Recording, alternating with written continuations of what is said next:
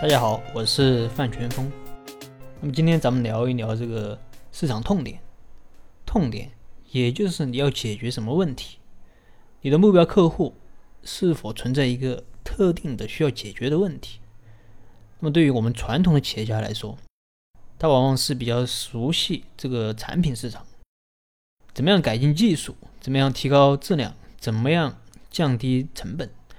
我能为市场提供什么？这种思维是从产品的角度去思考，但他并没有去思考市场真正需要什么。有时候你会发现，你的产品可能非常的好，而且还很便宜，甚至说不要钱，但客户也不一定会使用，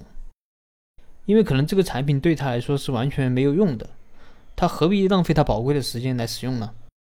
或者，即使这个产品对他来说是有用的，但产品操作起来十分复杂。他需要花大大量的时间去研究，才可以使用。如果同一时间出现了一款简单方便的产品，他有什么理由还去使用你的产品呢？为什么会产生这样的问题啊？有一个很大的原因就是，创业者在创业的时候，往往会选择一个自己很擅长的领域。可能你在这个领域里面就是专家，但你是专家，你的用户并不是专家。当一个人对某个行业很熟悉的时候，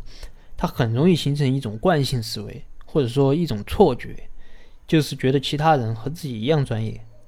我认为痛点在这儿，其他人也应该觉得痛点在这。所以有时候你会发现，有的厂家会做出一些常人难以理解的产品，啊，就是你完全不知道这个产品的功能啊有什么用，或者说你搞不懂为什么会设计一个这么复杂的东西，啊，你当然也更不会花钱去购买它。我觉得最常见的啊，就是一些，比如说电影，还有一些文学作品。那一些导演经常会拍出一些自认为很棒，但却没有观众买账的电影。可能这部电影在专业人士眼里啊还不错，但普通观众就是不知道你想表达什么。说白了，其实导演啊把观众都当当成了和自己一样的专业人士。当然，有人说我拍这个电影不是为了迎合市场，那这就不在我的讨论范围内了。这其实就是知识的诅咒，就是当我知道某件事的原理之后，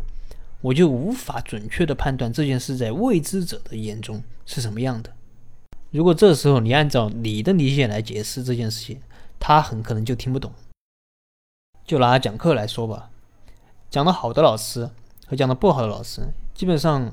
讲的好不好和这个学历啊、背景和这个科研能力啊没有什么关系。讲的好的老师有一个特点，他能够洞察目标群体到底哪些问题知道，哪些问题不知道，啊，他们想听什么。就像有的老师讲课啊，总喜欢按照自己的节奏讲，总觉得有些在我眼中是很常识的问题，那么学生就应该知道，但很可能学生就是不知道，啊，学生想听 A、B、C，你却讲 C、D、E，那你觉得这样效果会好吗？另外一个老师讲的好不好，你其实可以从学生下来问的问题就会感受到啊。如果一个老师讲课完全没有任何学生问问题，那大概率就是讲的很烂，大家都不知道你在说啥。要么就是你讲的太基础，学生都知道。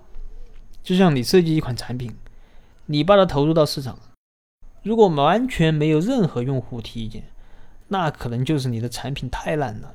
用户都不想用。你更别说提什么意见了。而与之相反的是，提意见越多的产品，反而是越好的产品。